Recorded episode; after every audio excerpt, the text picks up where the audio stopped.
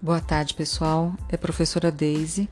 Quero fazer a devolutiva das questões da prova de Dentística 2, realizada hoje, dia 14 de setembro. Uh, a questão número 6, onde perguntava sobre o capeamento pulpar ou proteção pulpar, tem por objetivo. Qual é a resposta correta? Os quatro itens colocados estão corretos né, onde? Interrompeu o circuito metabólico, proporcionando aporte de nutrientes de fluidos bucais às bactérias, é uma, uma resposta correta, vai interromper esse metabolismo com as bactérias, inativar as bactérias por ação bactericida e bacteriostática, né, outro objetivo, remineralizar parte de dentina passível de ser remineralizada no fundo dessa cavidade e estimular, quando sempre possível, a formação de dentina terciária ok? Então, a quantidade de itens corretos nessa questão são os quatro itens, tá? Outra questão, a respeito de ionômero de vidro, que está como pergunta 7. O ionômero de vidro tem sido bastante utilizado em restaurações como forramento ou base. A respeito dessa utilização, assinale a opção incorreta. O que, que não é correto nessa, nessas questões? A resposta seria: o ionômero de vidro elimina a necessidade do uso de utilização de hidróxido de cálcio em cavidades profundas? Não, não elimina. Então, com o nosso protocolo, utilizamos o hidróxido de cálcio, em cima o ionômero de vidro e depois segue a restauração normalmente. Né? Então, essa técnica para cavidades profundas e bastante profundas. Então, esta era a resposta a ser assinalada. É, outra questão: o que proporciona a solução de hidróxido de cálcio quando utilizado como agente de limpeza de cavidade em preparos profundos? O hidróxido de cálcio ele torna o pH 12, bem alcalino.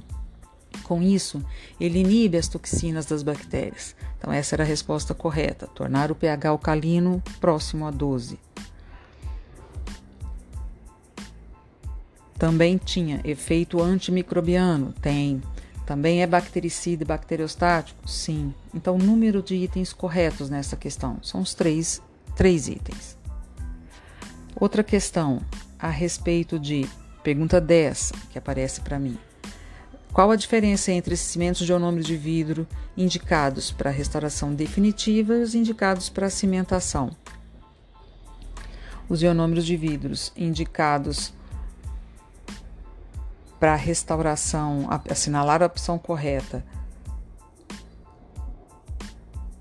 Para restauração, os cimentos de ionômero, desculpa que eu me atrapalhei aqui. É, para restauração definitiva, possuem partículas de flúor, silicato é, e alumínio maiores que os de cimentação, ok? Essa era a resposta correta. Um, em quais momentos clínicos devem ser realizados uma proteção pulpar indireta? Em todas as etapas, né, em cavidades rasas, médias, profundas ou bastante profundas, né?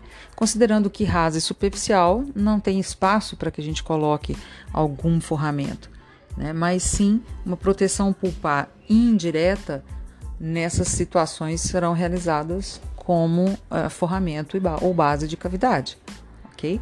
Então, qual que era a resposta correta? Logo após o término de preparo de cavidade, como proteção adicional em cavidades médias, profundas e bastante profundas. A questão em 12, é, onde um paciente do sexo masculino, 16 anos de idade, durante a remoção de tecido cariado no elemento 26, ocorreu uma exposição pulpar, ainda permanecendo dentina cariada não infectada na parede pulpar. O dente apresenta dor à mastigação, não havendo evidência clínica ou radiográfica de alteração patológica irreversível da polpa. Qual que é a conduta correta? Conduta correta era a proteção pulpar direta. A partir do momento que houve exposição da polpa, né? Aqui a resposta era capeamento ou proteção pulpar direta, ok? Um abraço a todos.